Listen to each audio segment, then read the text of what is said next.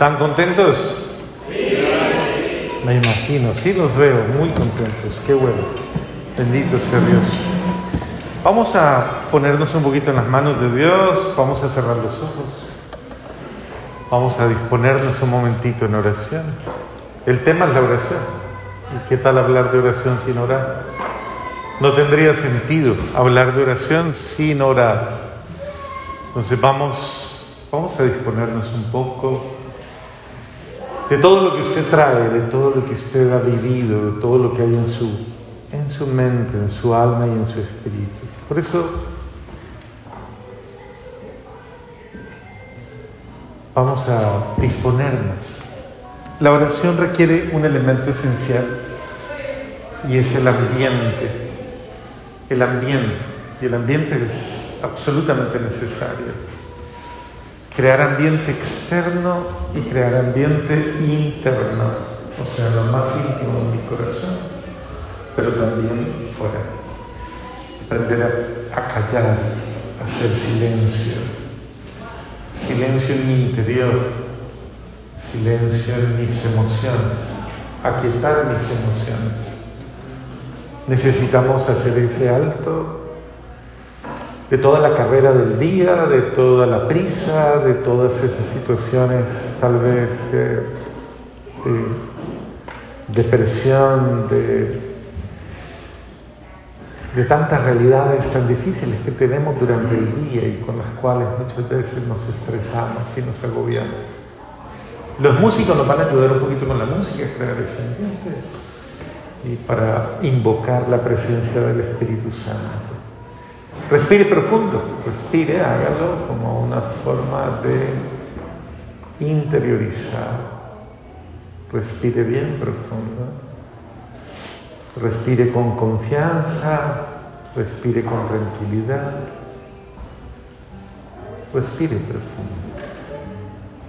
Respire varias veces, hágalo, hágalo como una actitud de descansar, de soltar sus cargas, sus tensiones, su agobio, todo.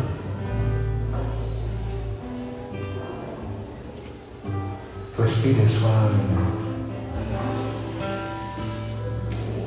Y piense en este momento.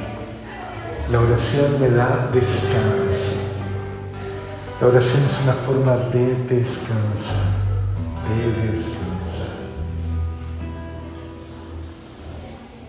Es una forma de soltarme, de abandonarme en la presencia amorosa de creerle. Así que voy a disponerme en esta noche para que el buen Dios sobre actúe y llene mi corazón.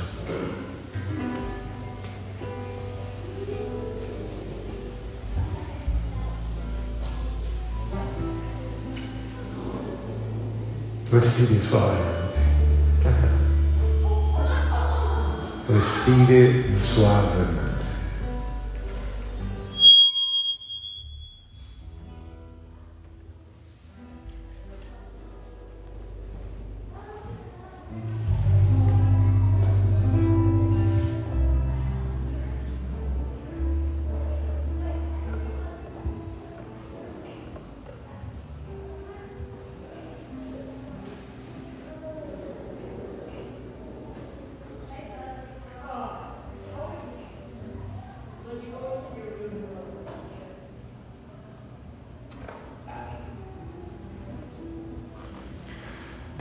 Más íntimo de su corazón, ven Espíritu Santo.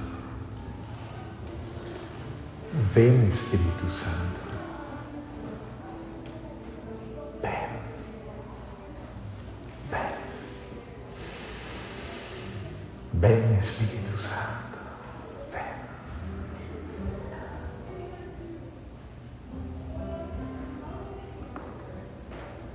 Ven con la fuerza de tu amor. Ven Espíritu Santo.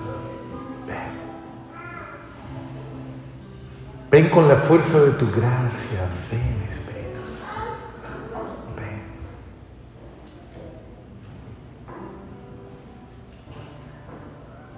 Ven y llénanos de ti. Ven Espíritu Santo. Ven y lléname de tu presencia. Ven y apacigua mi corazón, ven y calma mi corazón, ven y lléname de ti. Ven Espíritu Santo. Ven Espíritu Santo, ven.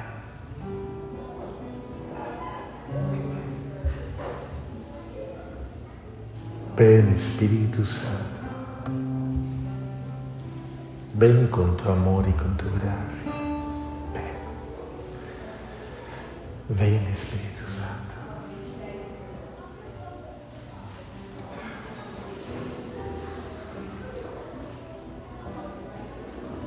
Al respirar, cuando respiras, respirando, dile, me abandono en ti, me abandono en ti. Suavemente me abandono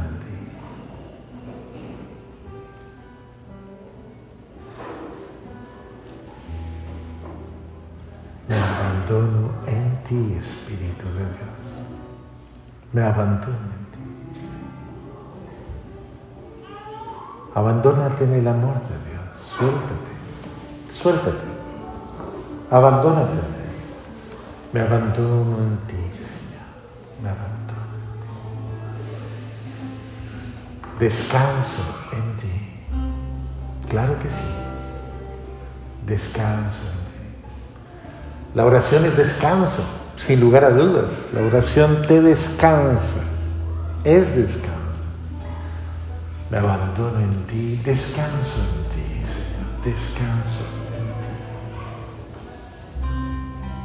Descanso en la certeza de tu amor, descanso en ti.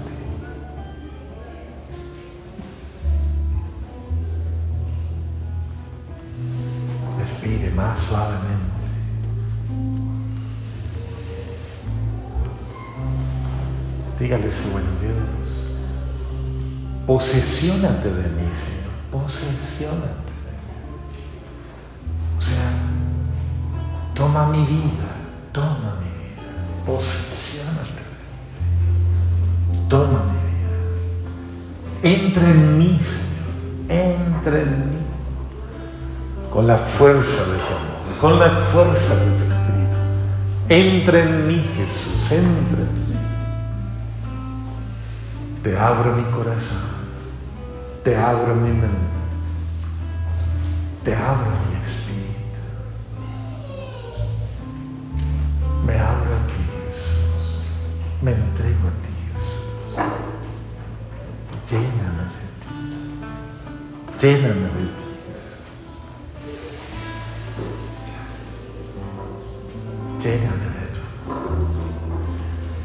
Penetra en lo más profundo de mi vida, en esos lugares oscuros de mi ser, en esos lugares difíciles de mi vida, ahí en lo más profundo de mi alma, ahí donde absolutamente nada, nada ni nadie puede llegar.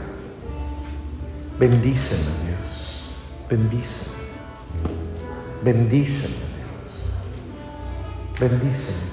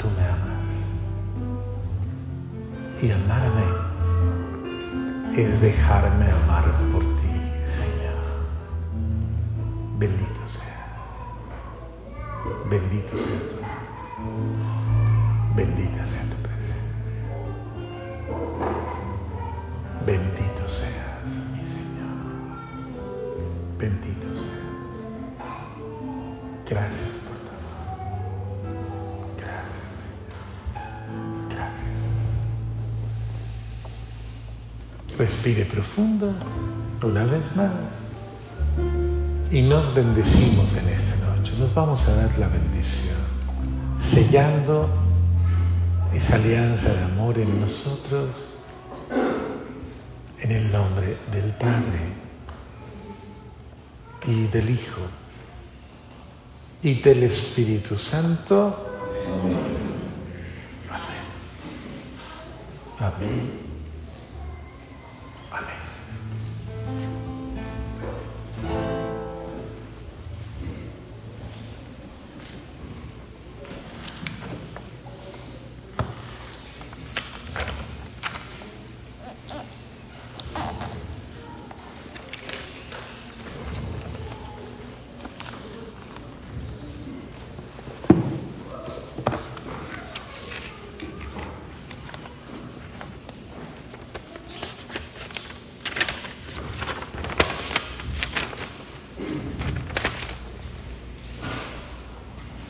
Es un gusto para mí saludarlos y estar con ustedes en esta noche. Y de una manera muy especial para, para vivir un tema tan, tan serio dentro de la vida, de la, dentro de nuestra vida cristiana. Un tema tan supremamente serio pienso yo que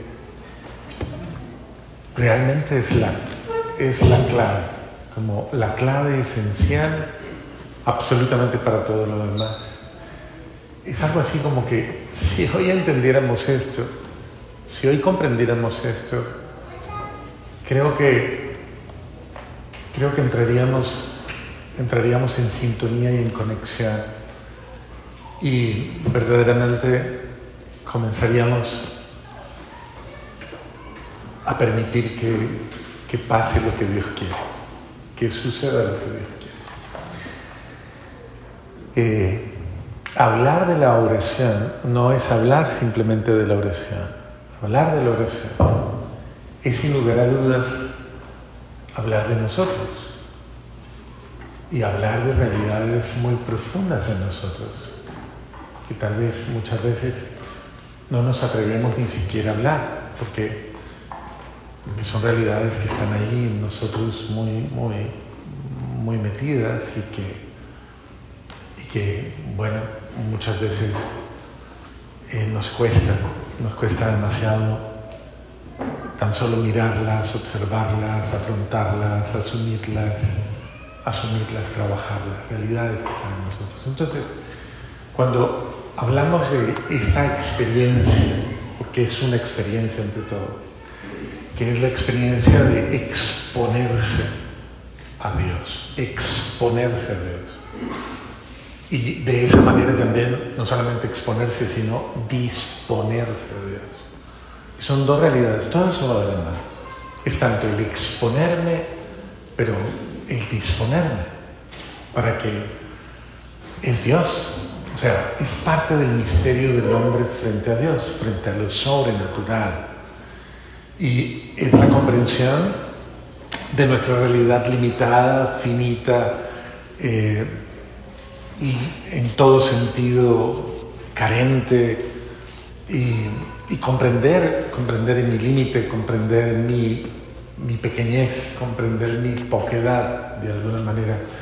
Comprender eso eh, no es una no es una manera de, ni de humillarme ni de el sentido ni de despreciarme eh, dentro del sentido despreciativo de las palabras, sino una actitud, una actitud de, como de comprensión y de, y podríamos decir, de, de disposición. Porque estamos frente al misterio, o sea, lo más importante de esto es que estamos frente al misterio.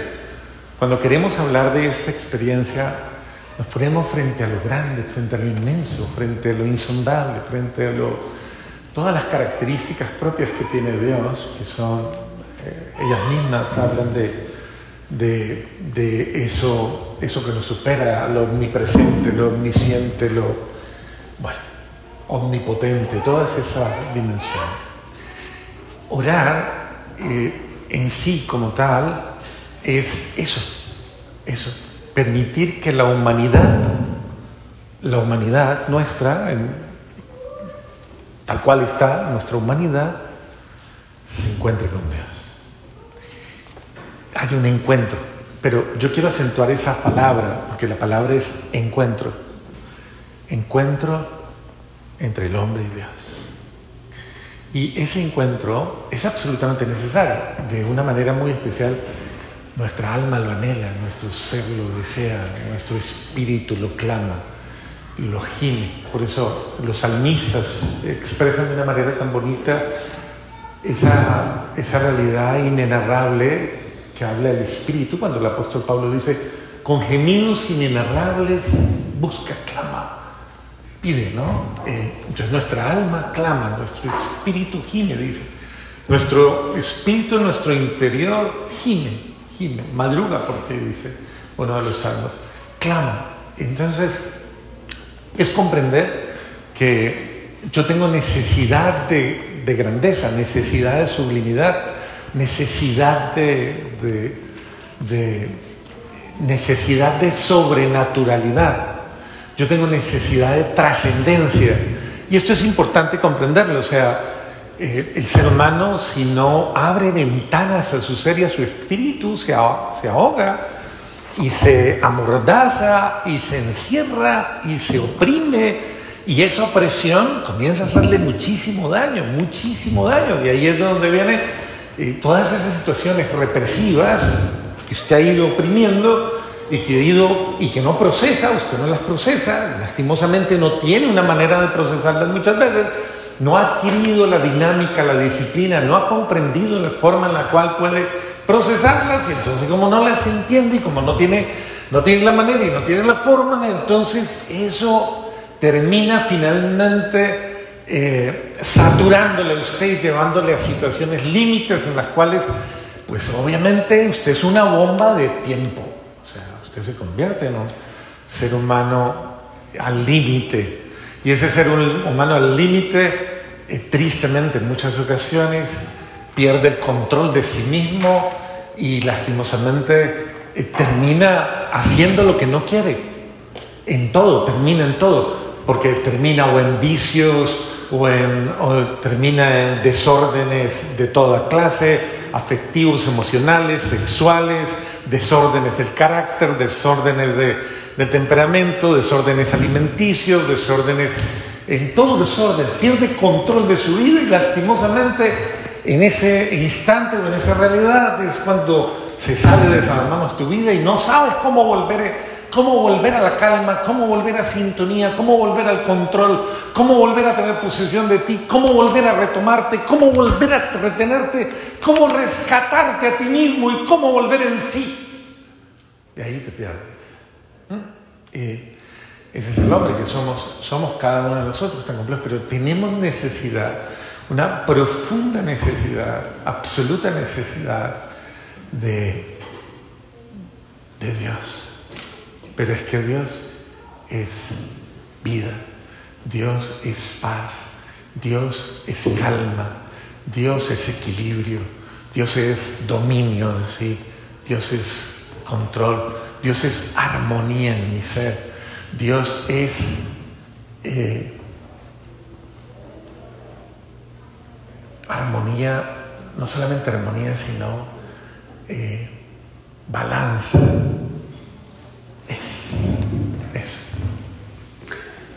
Eso que me devuelve el ser Señor de mi vida o Señora de mi vida.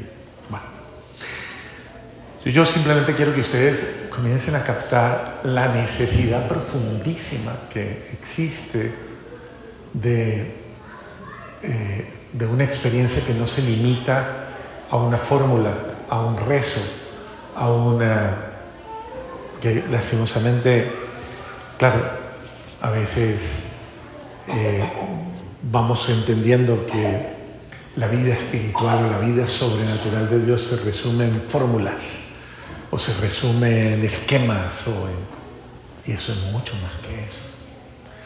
Casi podríamos decir, y esta es una de las formas como yo trato de explicarle a la gente qué es la oración.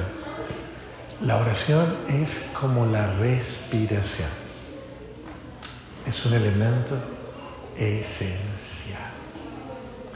Tápele la nariz a su marido un rato. Tápele la nariz. Tápele la nariz. Tápele. Ya usted que tiene confianza, porque yo no se lo puedo hacer. Tápele la No, usted deje que ella se la tape. Si dentro de unos minutos no le suelta, eso es venganza por algo. Pero véngase la nariz, la nariz, quieta ahí. Cuando esté verde, lo suelta. Verde como la camiseta. Eso. Entonces, eso simplemente es para comprender que yo tengo necesidad, o sea, la oración es un elemento vital, porque es como la respiración de mi alma, la respiración de mi espíritu, la respiración de mi corazón, es la oxigenación de mi ser. Entonces, no oro, no oro porque soy rezandero, no oro porque soy viato, no oro porque soy espiritualista, no oro, no, es porque soy humano porque respira mi corazón, respira mi ser. Si su ser no está respirando, entonces, ¿qué está haciendo?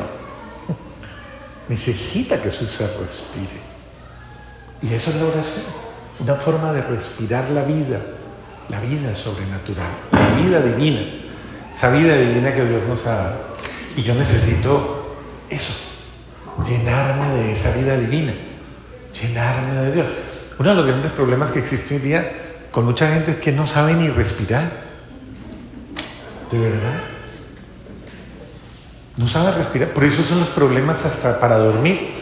¿Cuántos de ustedes tienen maquinita para dormir con maquinita? Porque y está joven ese muchacho, vea. Y duerme con máquina allá. No, no, no, de verdad, no sabemos respirar. Y una de las cosas que nos dicen los médicos es, venga, deténgase. ¿Cuántos de ustedes o cuántos de, se nota que no sabe respirar o que la locomotora está muy fuerte? ¿Cuántos ya duermen hasta en cuarto separado porque no se aguantan el ruido?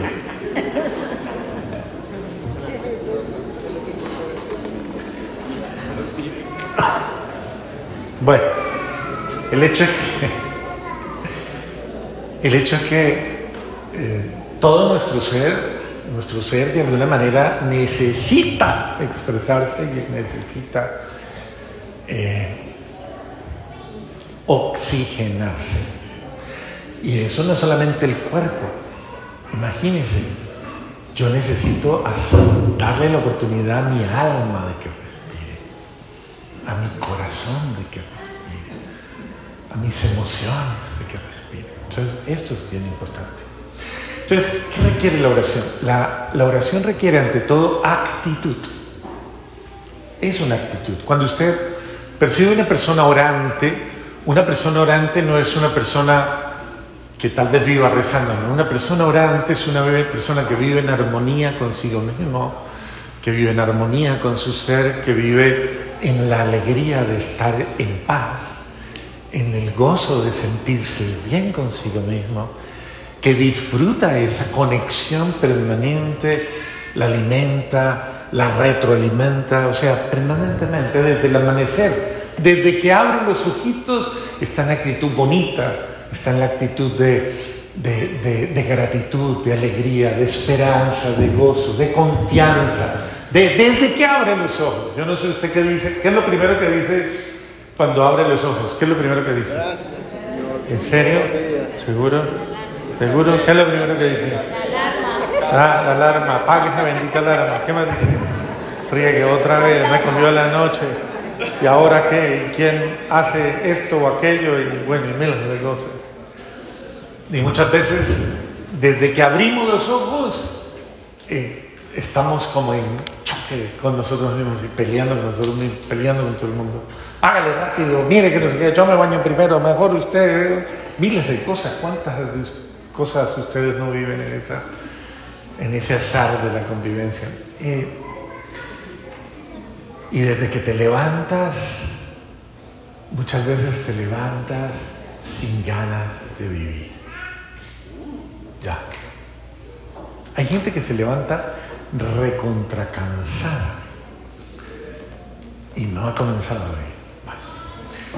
Lo importante de esto es, la oración implica, como es actitud, es actitud.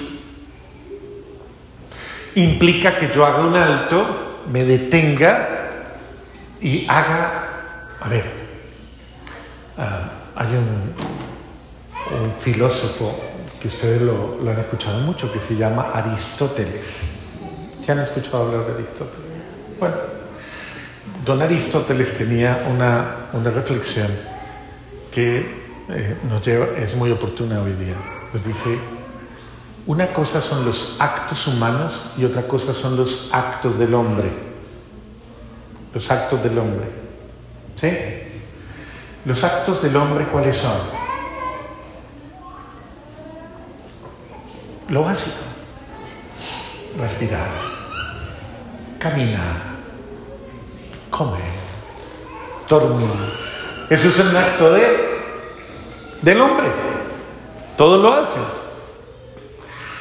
Pero dice, la única forma de convertir un acto del hombre en un acto humano, en un acto humano, es cuando yo lo hago consciente. Consciente. Entonces, soy consciente de que estoy respirando. Eso es un acto humano. Humanicé el acto. ¿Por qué? Porque lo hice consciente. Es un acto humano. Humanicé la ira, la ira. ¿Cómo se humaniza la ira? ¿Ah? Dándote cuenta que está bravo. Eso, haga, sí, pero es que, a ver. Por eso usted le tiene que decir, pero, pero cálmese, pero es, bájele, espere un momentico, se va a reventar. Espere, espere, espere. Porque pierde el control. Y en ese sentido es una actitud consciente. Haga un alto. Usted para hacer conciencia tiene que pararse, detenerse, observar, pensar, reflexionar, utilizar las potencias superiores. Esas potencias superiores que lo hacen humano. Y esas potencias superiores son la voluntad, son la conciencia, la libertad, por las cuales usted es humano. Entonces, pare un momentico, pare, pare, deje el instinto de lado, pare un momentico. Actúe humanamente, no animalmente, o sea, instintivamente. Tome, tenga dominio de sí mismo, detenga su momentito Piense, reflexione, recapacite.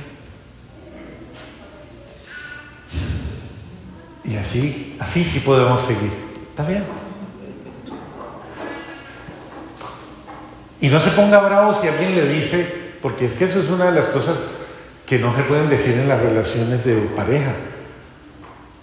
Usted nunca puede decir en medio de la rabia de que tiene o del, del, incendio que tiene, usted no puede decir, cálmese un poquito. ¿Cómo que me calme? ¿Qué quiere que me calme? ¿Por qué quiere que me calme? Yo no me tengo que calmar, quien se tiene que calmar es usted. Entonces, qué importante es aprender a, oye, se le está subiendo la voz, se le está subiendo la, el ego, el ego se sube, cálmese, Mire, yo no sé hasta qué horas tengo tiempo. No, no, no, en serio. Porque no estoy ni en la introducción, estoy ambientándoles la cosa. No he entrado en el tema todavía. Respire. Eso, me encanta, qué bien. Usted la coge rápido, ¿no? Muy bien. Entonces, esto es importante. Si esto es cuestión de actitud, debo comprender entonces, orar es una necesidad de mi ser. Orar es una necesidad. Yo tengo necesidad de sobrenaturalidad. Yo tengo necesidad de vida sobrenatural, vida sobrenatural. Mi alma, mi espíritu tiene necesidad de vida sobrenatural. Si, si yo no oro, si yo no me abro al infinito, si yo no respiro a Dios, si yo no respiro, Dios, tradúzcalo, Dios es, es vida, Dios es alegría, Dios es entusiasmo, Dios es fuerza, Dios es ánimo, Dios es. Exacto, entonces en la medida en que yo soy esto, yo me transformo, me lleno de Dios me endioso, me endioso. De una manera especial, una persona que es consciente de esto y que comienza a hacer este tipo de ejercicios eh, y que comienza verdaderamente a llenarse de Dios, esa persona comienza a transformar su existencia. Pero para eso primero tiene que vaciarse de todo lo que no le sirve, de todo lo que le satura, le incomoda y tiene que comenzar a tomar las actitudes de una persona que verdaderamente está dispuesta a la acción de Dios en su vida. Bueno, ahora sí voy a entrar en el tema. Eh,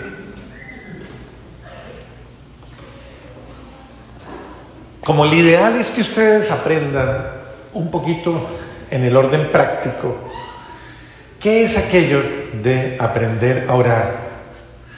Yo, mediante 10 verbos, que los verbos son acciones, ¿no? Son acciones. Entonces, mediante 10 verbos, quiero que ustedes aprendan a orar, pero no solamente a orar, aprendan a tener una actitud frente a la vida, frente a los problemas, frente a las situaciones difíciles, frente a ustedes mismos, frente a, la relación e interacción mutua, frente a la vida y relación de pareja. O sea, eso es lo que me interesa, que tengan un elemento práctico, de orden práctico, que si ustedes lo asuman, estoy absolutamente seguro que les va a ir muy bien. Muy bien. Pero tienen que hacerlo. Porque esto funciona como en todo, ¿no? Usted tiene que hacer el ejercicio. Si no lo hace, no funciona. Eh, voy a comenzar con el primer verbo que nos prepara y nos dispone para aprender a entrar en relación con Dios y con el otro. El primer verbo es creer, creer. ¿Y por qué creer? Pues porque básicamente es una de las eh, referencias que tiene el ser humano en virtud de la fe, en virtud de lo sobrenatural, en virtud de ello. Yo tengo que aprender a creer. Creer es una forma de reconocer. Cuando yo creo, reconozco. Y cuando reconozco, tengo la capacidad para aceptar, para aceptar.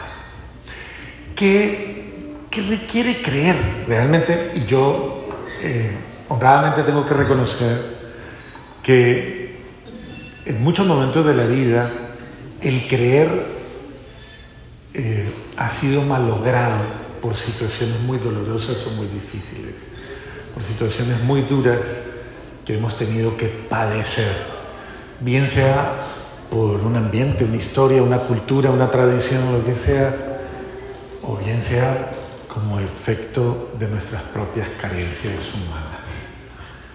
Entonces, eh, por ejemplo, yo estoy esta noche reunido aquí y esto ya es un acto de fe. O sea, ustedes ya están teniendo una actitud de creyentes.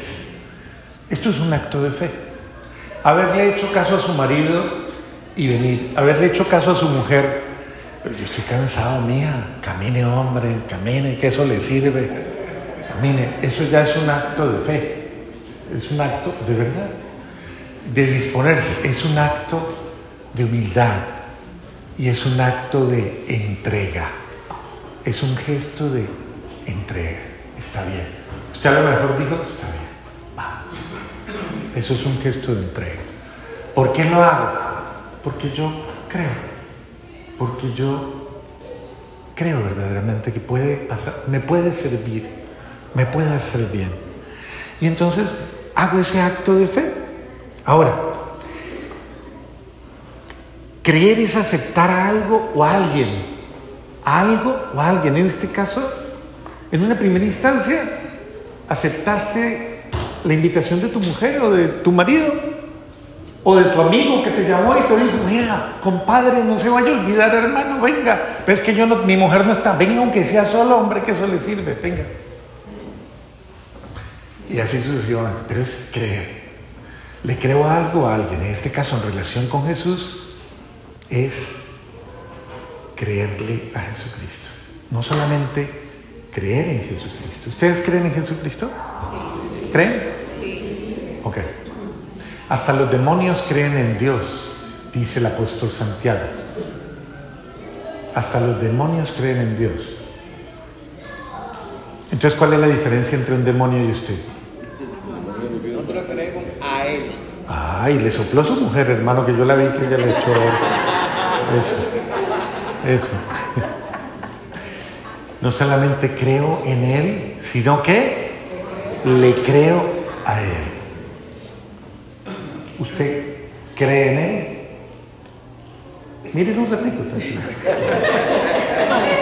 ¿Cree en Él?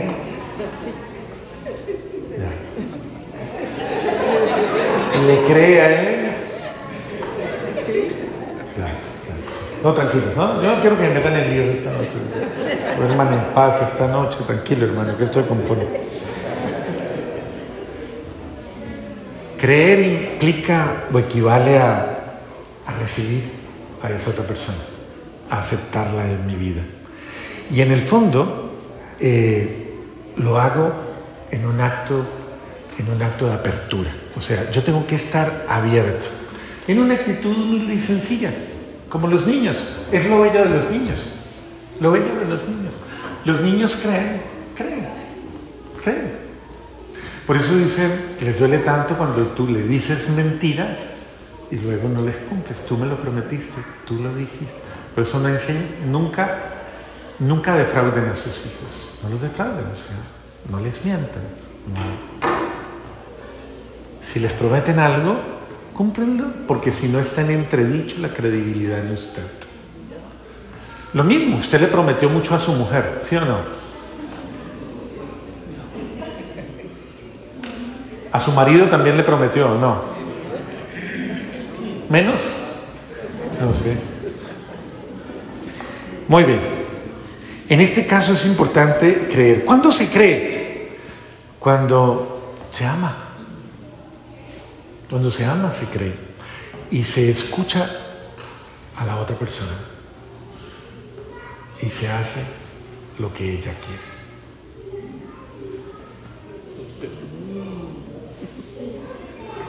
El principio es básico, fundamental. ¿Usted me cree? Si usted me cree, porque esto es la pelea, si comienza la pelea, ¿por qué no hizo lo que yo le compartí?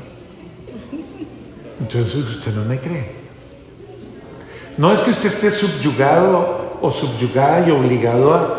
Pero si usted le cree a él, usted cree que lo que él está diciendo no es por el bien de él, el orgullo de él, el beneplácito de él o el capricho de él. Usted cree que si lo que él le dice es porque la ama, ¿sí o no? Sí. Yo lo creo, yo le creo y lo hago porque lo amo, aunque me cueste.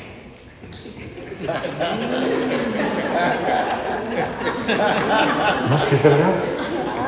Porque yo quiero que entiendan una cosa. Creer implica morir a mí mismo, morir a mi criterio, morir a mi pensamiento, morir a mi idea, morir y aceptar la idea del otro, creerle al otro. Eso implica un despojo de mi ser, un despojo de mis argumentos, de mis motivos o mis, de razones. Y hay elementos en su vida en los que solo, solo hay que creer, no más. Cuando usted le mira los ojos de frente y le dice, dígame la verdad. ¿Qué recurso le queda a usted? O cree, o le pone policía, le pone investigador, le pone un GPS, le, le clona el teléfono, le hace miles de cosas. O le cree, o Le pone un billete. un grillete. Eso. Es aprender a creer, a creerle al otro. Implica despojo de mí mismo. Eso es un acto de desarraigo en mi ser. Y en ese sentido, eh, el que ama y cree no duda, no duda. Cuando yo le hago la pregunta a ustedes, cuando yo le pregunto, ¿usted cree en su marido? ¿Usted cree en su mujer? ¿Hay duda en su corazón? Duda. ¿Hay duda? Es que este o esta cómo creerle, ¿no? La sospecha. Muy bien. A Dios le basta que tú creas en Él. Le basta que tú creas. Es decir, que le des tu voto, tu voto de... Segundo verbo, segunda palabra, ya dijimos creo. Segundo, no es menos fácil. Y es una actitud frente a la vida. Entonces, mire, esto es importante porque tenemos que partir de un principio fundamental. O creo o no creo. O le creo o no le creo. Creo firmemente, creo en, esta persona o no le creo. Partamos de un hecho fundamental. Esto no, es un juego.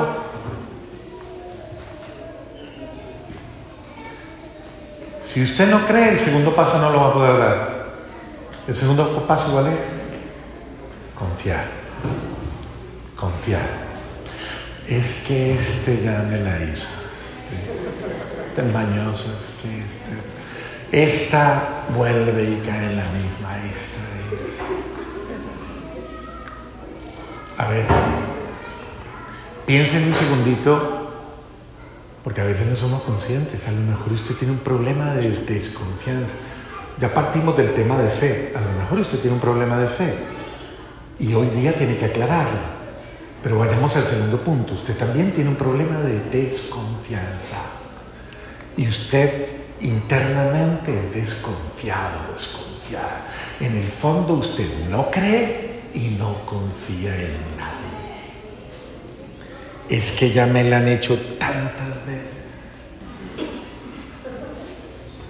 es que, ¿cómo es que dicen? Al perro no lo capan dos veces. que yo no soy bobo, yo no soy bobo, es que yo no...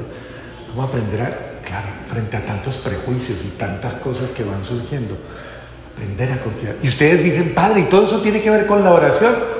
¿Cómo le parece que sí? Si no, ¿usted qué va a hacer cuando ora? Una payasada. Porque la oración es una actitud de vida, de vida. No es un acto externo, eso lo hacen los mimos, no, es un acto interno. Y en ese sentido, aprender a confiar y hacerse confiable, hacerme confiable confiar y ser confiable. Porque lo importante, porque casi siempre miramos al otro y decimos, yo quisiera confiar en usted, es que yo quisiera, me encantaría poder confiar en usted. Sí, pero es que también hay que confiar en usted. No, me gustaría confiar en usted, sí, pero también hay que confiar en usted. Entonces es un acto, este es otro acto donde hay que sacrificar.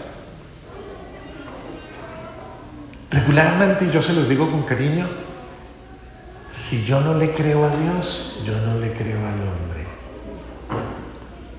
Si yo no confío en Dios, yo no confío en el ser humano, en el hombre, no confío.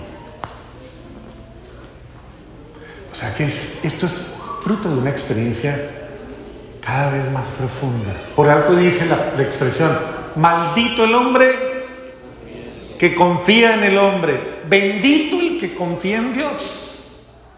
Y ponen el sucesor. Aprender a confiar en el otro es un acto de confianza absoluta en Dios. Confío en Dios. Mía, confía en mí que yo me voy a portar bien. No, yo confío en Dios, en usted no confío, pero confío en Dios. Pero eso no quiere decir que no confíe en ti. Conozco tus limitaciones. Conozco tus carencias, conozco tus debilidades sé que somos vulnerables. ¿En quién confío? En el único que nos puede dar la fortaleza, en el único que nos puede dar, el único que me puede garantizar, el único. Dios. A ti y a mí. Yo tengo que aprender a confiar. ¿Está bien?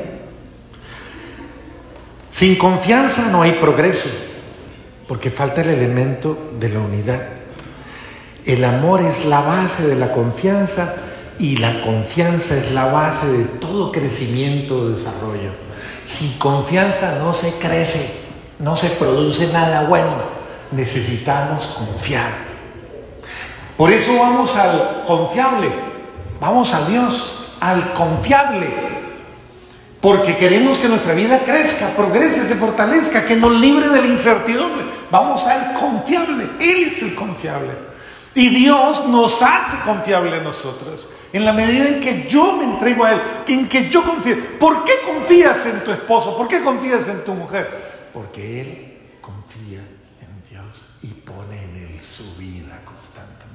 No confía en sus propias fuerzas, no confía en sus pero confía plenamente en su Señor y en Él se sostiene. Confía en Él. Creer, confiar y ahora esperar. Tercer verbo, esperar. ¿Por qué? Porque uno no puede atropellar los procesos. Porque uno no puede querer las cosas ni a su tiempo, ni a su manera, ni a su ritmo. Todo tiene, todo tiene un momento, todo tiene un tiempo. Hay que saber creer, hay que saber confiar y hay que saber esperar. El niño dura nueve meses en la barriguita para la gestación. Si lo sacamos antes, se llama un parto qué? Exacto. Y si lo sacamos después,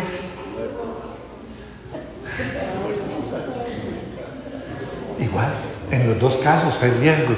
Hay un tiempo justo para todo. Hay un tiempo especial para todo.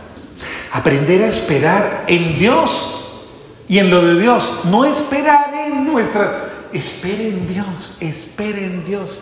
Y Él no te defraudará. Espera en Dios. Frente a todo el cambio de mi hijo, mi vida, mi propio cambio personal, una gracia que confío, creo, confío y espero en Dios. Espero en Dios. Quien no espera, como dice el dicho, desespera. Y hay gente que, lastimosamente, por eso dice el dicho, no por mucho amanece más temprano.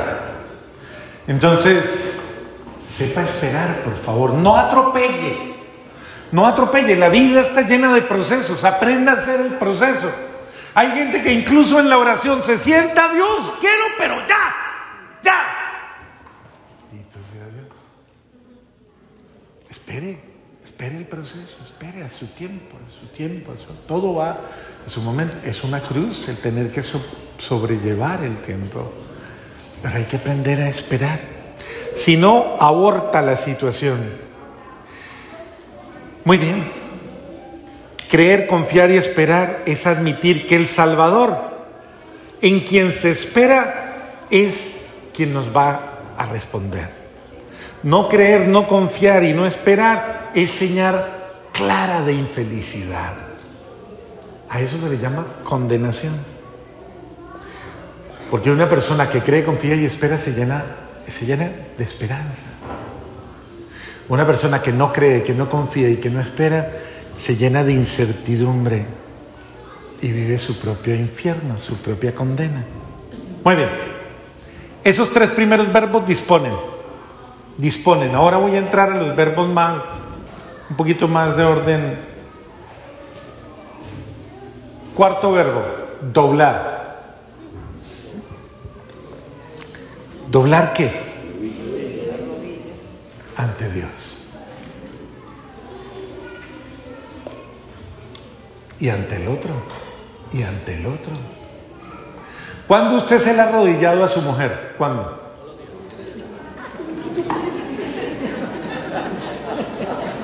Este está ganando puntos ahí. ¿Cuándo usted se le ha puesto de rodillas a un hijo? ¿Cuándo usted se le arrodilló a su suegra?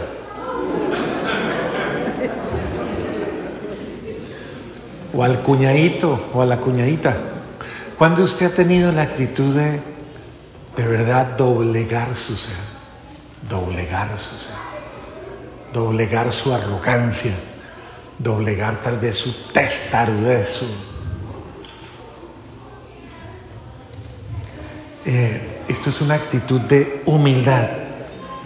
Es un gesto frente a Dios de adoración total.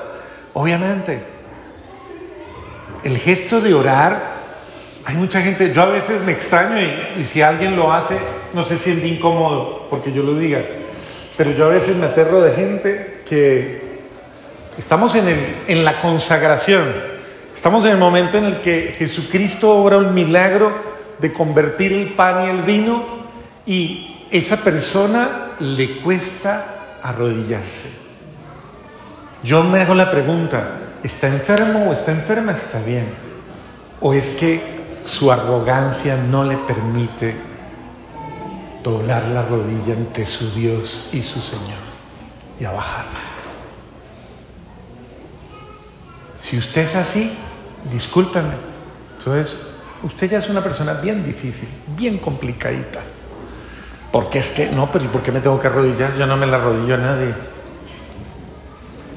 Pero la vida termina arrodillándote frente a circunstancias mucho más complejas. Es signo de adoración. Si usted quiere aprender a orar, aprenda a arrodillarse. Y arrodillándose aprenda a clamar. Entienda, los soberbios no llegan a Dios, no conocen a Dios, no alcanzan a Dios. Doblar las rodillas implica, implica doblegar el cuerpo y el alma. Y para doblar rodillas hay que aprender a ser humilde. La humildad implica despojo, exige entrega, donación de sí mismo y por lo mismo muerte. La humildad es una de las formas de limpiar el corazón y disponerlo para Dios. Aprenda a doblar, doblar, doblegar su ser ante Dios. Los milagros más grandes, yo los he visto en gente que se ha arrodillado y ha hecho, ha hecho con su humilde actitud, ha alcanzado el milagro.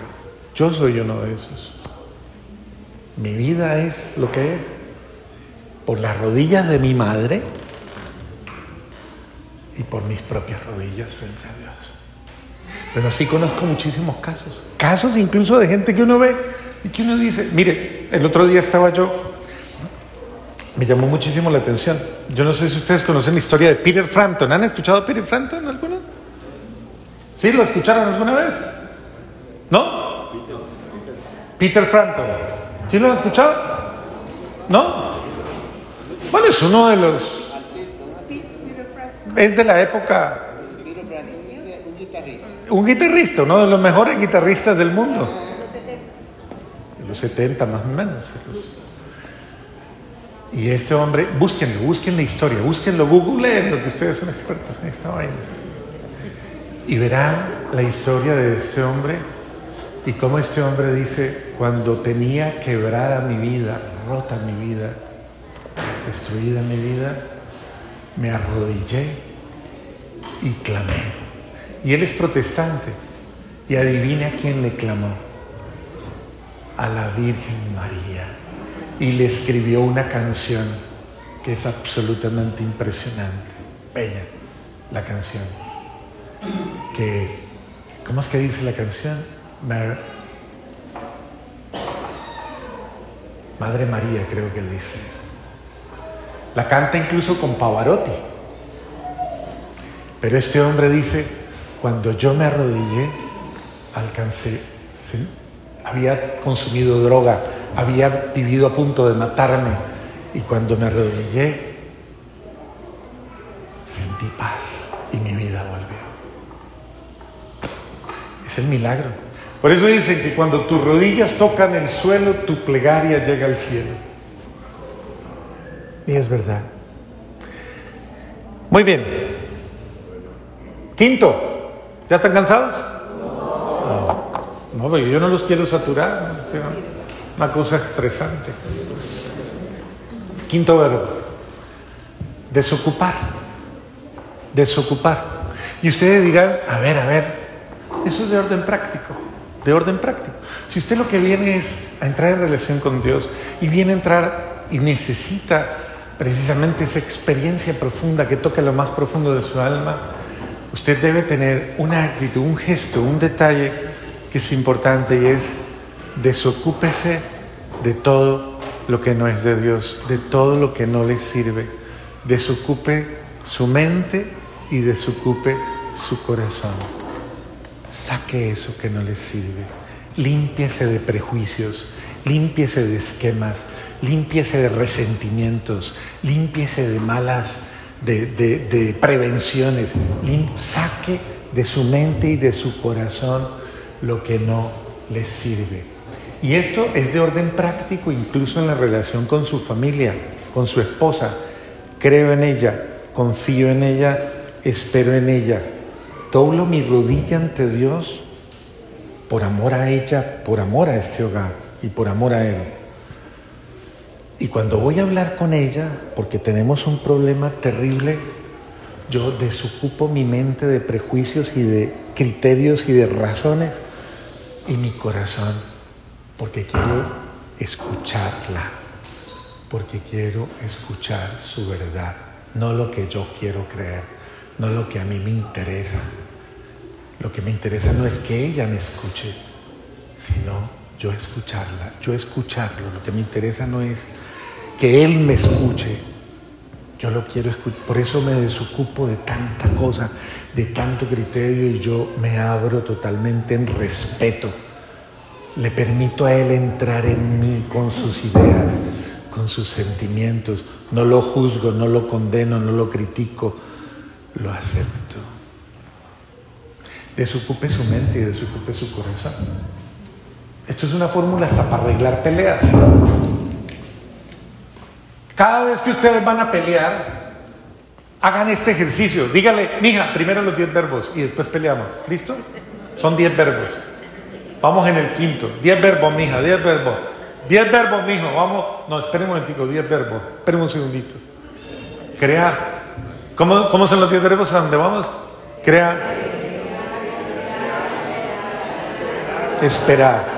Doblar y desocupar. Desocupe su mente y su corazón de lo que sea, desocúpelo. De lo que le dijeron, de lo que usted supuso, de lo que le parece. Desocúpelo de pecados, de malas voluntades, de malos criterios. Acuérdese del joven rico. Si quieres seguirme, ve y vende todo lo que tienes, dáselo a los pobres y luego ven y sígueme. Todavía lo están esperando porque no fue capaz de desprenderse de todo lo que tenía. Muestra de ello de que usted es una persona demasiado apegada a todo y que guarda y guarda y guarda. Es su closet o tal vez su garaje o su mesa de noche o hasta debajo de la cama. ¿Quién sabe dónde tiene usted el guardado? Y guarda y guarda y guarda y guarda. Y así emocionalmente, así espiritualmente y así en todos los órdenes usted guarda y guarda y guarda. Desocupe. Muy bien. El pobre joven rico no fue capaz de seguir a Jesús y no lo pudo reconocer como su Señor porque tenía muchos bienes de basura, negativos. No se ganó la gloria eterna. Y pasó como la gran ignorado de la Biblia no hizo nada trascendental. Eh, sexto verbo, inclinar, inclinar. Y ustedes dirán, ah, pero ese se parece al de doblar, pero este tiene otro tono. Inclinar es bajar la cabeza. No solo las rodillas ante Dios, hay que aprender a bajar la cabeza. ¿Usted no ha escuchado el dicho que dice que el que no baja la cabeza la pierde? ¿No lo ha escuchado? El que no baja la cabeza la pierde. La pierde. La pierde. Y hay gente que dice, pero ¿y por qué tengo que bajar la cabeza yo siempre? Pero ¿y por qué tengo que ser yo el primero o la primera? ¿Por qué tengo yo que... Aprender a inclinar implica, es una actitud de humildad también, pero es una actitud de reconocimiento. Cuando usted se pone a ver, cuando está con el otro, ya cree, confía, espera, dobla, desocupa y ahora admírela. Véale lo bueno, admírela, admírelo. No es tan malo. No, tiene algo bueno.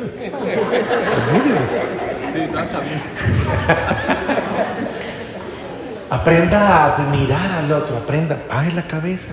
Baje la cabeza. Doble la rodilla y doble la cabeza.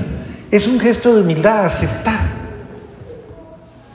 En el caso de Dios, aceptar que Él gobierna. Aceptar que Él gobierna. Y en el caso de la familia, de la casa, Ajá. Inclino la cabeza ante ti. Es un gesto de, ¿está bien? Es un gesto de humildad. Aprendamos a bajar la cabeza. Muy bien. El verbo que más me gusta. Siete. Deje hacer. Deje hacer haciendo. Dejar hacer a Dios. Dejar hacer haciendo. Mire, ya cree. Ya confía. ¿Qué más? Dobla. Desocupa. Inclina. Ya hizo bastante. Ahora deje hacer. No haga usted. Usted se ha pasado la vida haciendo por Dios, ayudándole a Dios. Ahora deje hacer a Dios. Déjelo hacer a Él. A Él. En su vida. En usted. Solo Él le conoce. Solo Él sabe hasta dónde. Déjelo hacer en su vida. Déjelo. Permítale a Dios que obre en usted. No le ayudo. No, pues es que venga, yo le ayudo un poquito. Dios dijo, ayúdate que yo te ayudaré. Venga, yo le ayudo. Deje hacer a Dios. Este es, este es el sentido de saber entregarse y confiar en Él y creer que Él hace las cosas bien. Creer que de verdad Dios obra por mí. Le puedo hacer una pregunta fácil. ¿Cuántas veces usted ha querido cambiar a su mujer? ¿Cuántas veces? Diga. ¿Y le ha resultado la vaina o no? ¿Se ha podido o no? Yo le estoy mostrando el camino más fácil, vea. Crea, confíe y espere. Doble, desocupe, inclínese y deje hacer, hermano. Y ahí ya aparece el milagro, en serio, yo le prometo. El milagro aparece cuando usted deja hacer a Dios. Hay terrenos que a usted no le corresponden. Hay cosas que usted no va a lograr nunca, nunca. Dios sí. Déjela hacer, déjelo hacer, déjelo actuar en él, en ella, déjelo actuar. Si usted quiere vivir un milagro, ábrase el milagro, pero permítale a Dios que haga, que obre en su vida. Y esto es importante porque lastimosamente hay mucha gente que ni hace, ni lava, eso, ni entra, ni deja entrar. Es decir, hay mucha gente que no ayuda, no ayuda. Usted es de los que no ayuda. Usted no, no se deja ayudar por Dios. A ver, en un acto de humildad le pregunto, ¿cuánto tiempo lleva usted haciendo su voluntad? Su voluntad, lo que usted quiere, lo que a usted le parece, lo que a usted se le antoja. ¿Cuánto tiempo lleva haciéndolo? ¿Le ha ido bien? ¿Le ha ido bien? ¿Ha tomado las mejores decisiones? ¿Hubiera podido ser mejor? ¿Por qué no hace un alto? ¿Por qué no se detiene? ¿Y por qué no deja hacer a Dios? Deje hacer a Dios en su vida. Por algún momento en su vida, suelte el control, entrégueselo a Dios y dígale, haga lo que usted quiera como usted lo quiera. Hoy, hoy hablaba con una persona que hace pocos días se confesó conmigo Y entonces yo le dije, hombre, vea, entregue todo, entregue, suelte ya, entregue, suelte. No más, no haga nada. Y me dice, padre, yo no sé, pero eh, me fui e inmediatamente solté todo. Y cuando yo solté, comenzaron a llamarme de un lado, comenzaron a llamarme de otro lado, de otro lado. Decía yo, este Espíritu Santo está muy bueno, dice, está milagroso. Cuando tú le crees a Dios y lo dejas actuar, Él hace. ¿O alguna vez Dios le ha defraudado? A lo mejor usted no lo ha dejado actuar.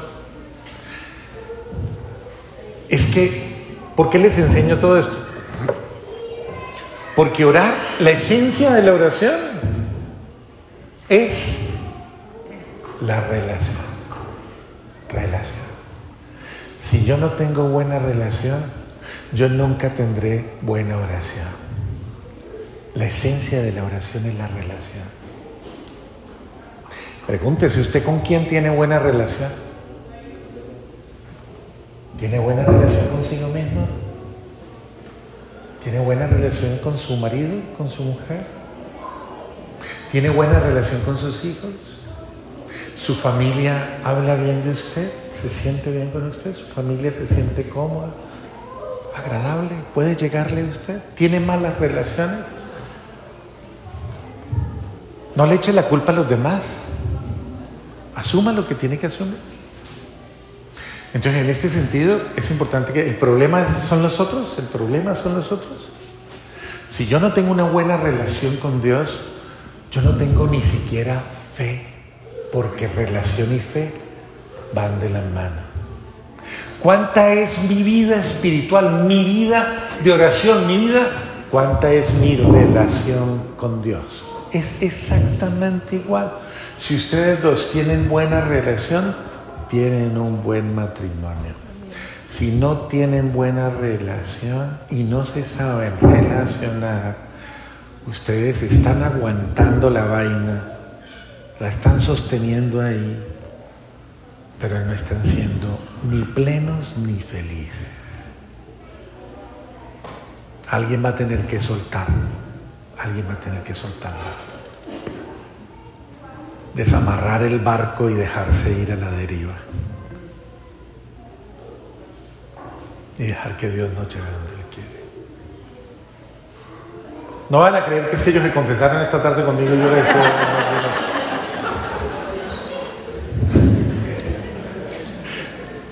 Finalmente, octavo verbo, insistir, insistir. Esto, esto es una actitud frente a todo. El que, ¿quién me, ¿quién me dice qué es la fidelidad? ¿Qué es una persona fiel? ¿Qué es la fidelidad? ¿No? ¿Es qué? No fallar. No fallar nunca. ¿Todos están de acuerdo con ese concepto? No dejarse llevar por la tentación. No dejarse llevar por la tentación. ¿La fidelidad qué es? ¿Es fruto de qué primero que todo? Del amor, del amor. Entonces, una persona que ama es fiel. Pero ¿quién es el fiel? ¿Quién es el verdaderamente fiel? Dios. No, sí, obvio. Pero entre nosotros los de carne y hueso. ¿Quién es el fiel verdaderamente? El fiel es el que lucha. El fiel es que el que se esfuerza, el que persevera, el que se levanta otra vez, el que reacciona y dice, volvamos a empezar, el que vuelve, el que lo intenta una vez más, el que no se deja vencer, el que lo tiene claro y me cuesta, me arrastro lo que pase, pero no me dejo vencer esta, la ganamos los dos y vamos a luchar. Pase lo que pase, tenga que aplastar mi ego, tenga que humillarme, tenga que hacer lo que tenga que hacer, pero yo no me dejo vencer. Insisto. Dice que hay hombres, eh, esto lo dice un, pensador, Bertolt Brecht. Hay hombres que luchan un día y son buenos. Hay hombres que luchan muchos días y son mejores. Hay unos que luchan toda la vida. Esos son los esenciales. No se cansa de luchar. Insista. Muy bien. Noveno verbo. Ya voy a acabar, tranquilos. Noveno verbo.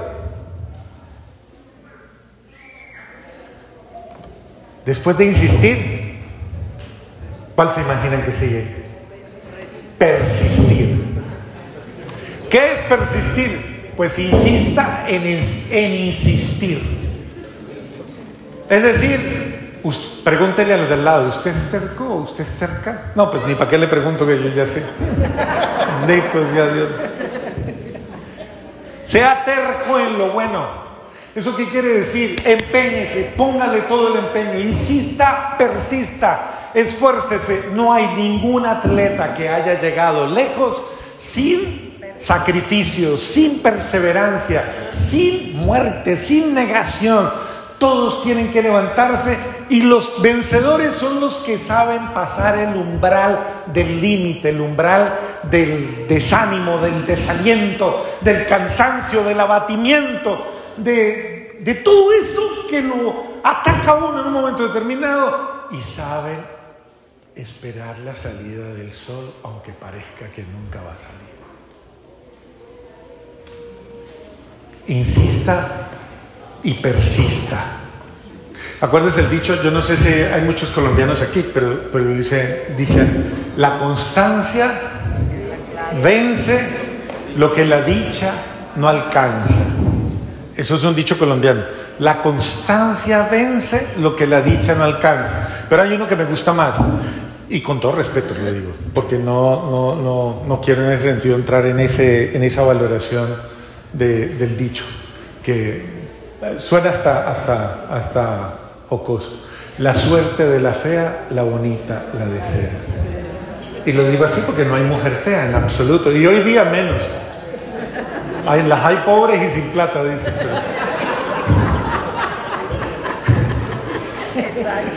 Pero,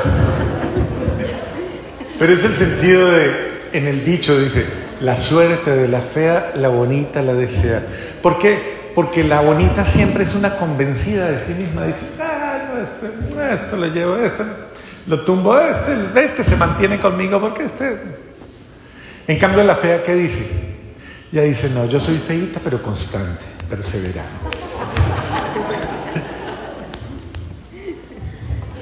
Entonces, eh, insista y persista. Y no se imaginen el último. ¿Cuál es el último?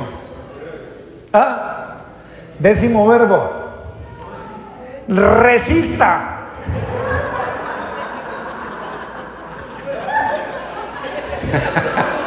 ¿Eso qué quiere decir? Aguante, aguante, aguante. Insista, persista y resista. ¿Eso qué quiere decir? Insista en persistir. Esa es la actitud que se debe tener frente a Dios, a lo de Dios y frente a mi relación con Dios, frente a mi vida espiritual y frente a mi vida. El apóstol Pablo dice, ustedes todavía no han llegado a la sangre no han llegado a la sangre en lo que corresponde al amor de Cristo. ustedes todavía no les ha costado nada, no les ha costado una gota de sangre. Yo he, y lo dice, con, dice, déjenme que hable con arrogancia. Yo he sido más perseguido que todos, he sido despreciado, he estado a punto de la muerte, me han apedreado, he aguantado hambre, he aguantado ruina, he aguantado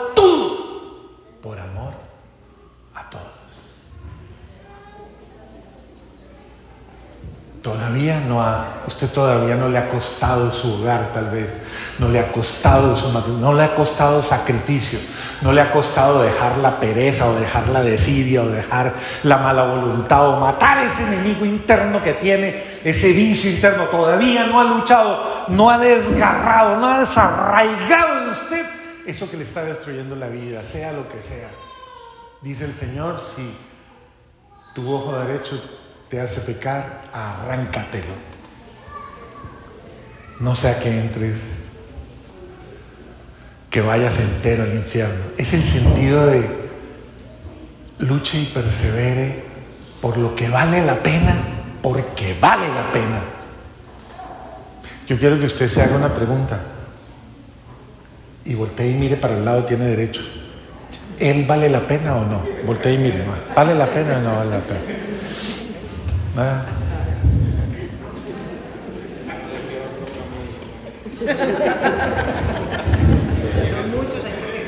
Mírela a ella, mírela a ella ahora, mírela, mírela. ¿Vale la pena o no? ¿Se lo merece o no se lo merece? ¿Qué se merece? ¿Se merece lo mejor o se merece lo peor? Le hago la otra pregunta. ¿Usted es lo mejor que le ha pasado a ella? ¿Usted es lo mejor que le ha pasado a ella? ¿O usted lo peor que le ha pasado a ella? ¿Usted lo mejor que le ha pasado a él? Piénselo, piénselo. ¿O es lo peor que le ha pasado? Ese es el sentido. A ver, creo que es importante que todos y cada uno de nosotros entremos en esa dinámica de aprender verdaderamente. No hay nada fácil, no hay nada gratis y entre más grande, más vale. Más esfuerzo, más sacrificio, más amor, más entrega. De verdad, póngale, de verdad, póngale entusiasmo a su vida, póngale alegría, póngale de verdad eh, decisión y carácter. Si usted verdaderamente ama lo que dice que ama, que se le noten las ganas. Y lo mismo con Dios. El que quiere algo de Dios, dice el Señor, es como la viuda esa canzona que a toda hora iba y le tocaba al juez, hágame justicia. Dice, si no le hace justicia por que es justo, se le hará quitársela de encima. Sean ustedes igual, dice Jesús. Lo que busquen, insístanlo, persístanlo hasta que lo logren. Luchen por lo que ustedes necesitan. La oración es una acción de persistencia y de permanencia. Si usted dice que quiere arrebatar a alguien de las manos del demonio, tiene que orar mucho y tiene que sacrificarse mucho. Muchos queremos el beneficio sin el sacrificio. Usted tiene que Dios le haga milagros, pero usted no quiere hacer nada. Les voy a contar un, un detallito ya para terminar, porque ya no los se canso más. A un amigo, es que eso me impactó mucho y yo siempre lo cuento. Lo invitaron a un grupo de oración en Colombia, donde decían que la Virgen María hablaba, hablaba a través de una niña. Y entonces estaban en, esto y la Virgen María, según la, la, la experiencia que tuvieron, comenzó a hablar a través de la niña. Y dice que alguien le preguntó a la Virgen, Virgencita María, nosotros los colombianos rezamos mucho, mucho para que haya paz. ¿Por qué no hay paz si rezamos tanto? Y la respuesta a mí me convenció de que sí era la Virgen. Entonces les digo, es que ustedes los colombianos rezan no para cambiar de vida, sino para pecar en paz. Quieren que haya paz, no para cambiar de forma de vivir, sino para seguir pecando en paz. ¿No será que usted quiere que Dios le haga el milagrito, no para cambiar usted, sino simplemente para que le quite un problema de encima? ¿Quiere un milagro? Cambie de vida. Si usted quiere un milagro, cambie de vida. Sin cambio de vida no hay milagros. Sin conversión no hay milagros. Si quiere un milagro, le va a costar. Le va a costar. Sacrificio, entrega, cambio de vida, cambie. Aprendamos a dar la vida como Jesús la ha dado. Es que esto es esta es la expresión. ¿Por qué está aquí? ¿Por qué está aquí? Por amor a ti. Por amor. Hubiera podido no hacerlo, no tenía por qué hacerlo. ¿Por qué lo iba a hacer? Él no tiene culpa. Porque usted puede decir, pero ¿y yo por qué tengo que hacerlo? Si yo es que yo no soy, pero es que a mí ¿por qué me tienen que ¿por qué yo tengo que pagar el precio? Pregunte, ¿por qué él tiene que pagar el precio? ¿Por qué lo tenía que pagar? ¿Es que él tenía la culpa? ¿Y por qué lo hizo? ¿Por qué lo hizo? Por amor. Es que esto se hace por amor. Por eso dicen que es mejor dar la vida que conservarla. Es mejor dar la vida que conservarla. Aprendamos a dar la vida. Tal vez usted está dando la vida. Sí, se está consumiendo, está dando la vida por los otros. Y de eso nunca nadie se olvidará. Eso es lo que le hace, eso es lo que hace, eso es lo que revela la grandeza de su ser. Que usted entendió el cristianismo, entendió que amar es no conservarse, sino entregarse por amor a los que yo digo que amo. Dios quiere también darse a usted, pero quiere que usted se le entregue a Él. Y esto es un beneficio para usted. Entréguesele a Dios y Dios se le va a entregar a usted. La clave de la oración, si usted quiere que su oración sea perfecta, entréguese en ella a Dios. Entréguese a Dios. Yo me entrego a ti, Señor. Haz en mí lo que tú quieras. Obra en mí tu bendición, tu gracia, tu alegría, lo que tú quieras. Si tú lo haces, Dios va a transformar tu vida. Dios va a orar milagros en tu vida. Bueno, les van a repartir eh, una hojita, si quiere, mi hermana tiene ahí unas hojitas que se las puede dar para que las reparten. Llévenla y reflexionenlas. Esto es parte de la espiritualidad a la que yo pertenezco, en la que el Señor nos ha dado unas meditaciones muy bonitas, muy bonitas. Léala, lo invito a que crea, léalas como si Dios le hablara. Puede que no sea, puede que sea, que tal que sí sea. Entonces, léala. Hay otras que son oracioncitas de sanación y oracioncitas de... No le van a alcanzar a todos porque no traje muchas. Y oracioncitas de liberación, para orar por sanación y por liberación.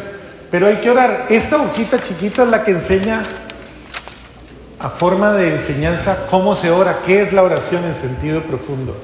Y pídale a Dios de verdad que obre ese milagro. ¿Cuáles son los verbos entonces? A ver. Creer, confiar, esperar. ¿Cuál más? Doblar, desocupar, inclinar, dejar hacer. Y luego insistir, persistir y resistir. Fabuloso. Ya sabe, cuando vaya a pelear con su marido o con su mujer, dígale no, 10 verbos. Venga para acá. 10 verbos. Crea, confíe, espere. Vamos a arrodillarnos juntos frente a Dios. Arrodillémonos frente a Dios. Desocupemos nuestra mente y nuestro corazón de todo lo que nos está llenando de malos sentimientos. Bajemos la cabeza frente al uno y frente al otro y dejemos hacer a Dios en nuestra vida. Insistamos en eso, persistamos en eso y resistamos en eso. Y Dios nos va a salvar nuestro hogar. No sea usted el que ayude a que se destruya, ayude a que se salve, pero con la actitud dejando a Dios actuar en su vida. Bueno, muy bien. Los músicos pueden cantar otro poquito. Los músicos, no sé, ¿pueden cantar los músicos? ¿O ya es muy tarde? ¿Sí está bien? ¿Cuánto se demoró el cura? Me demoré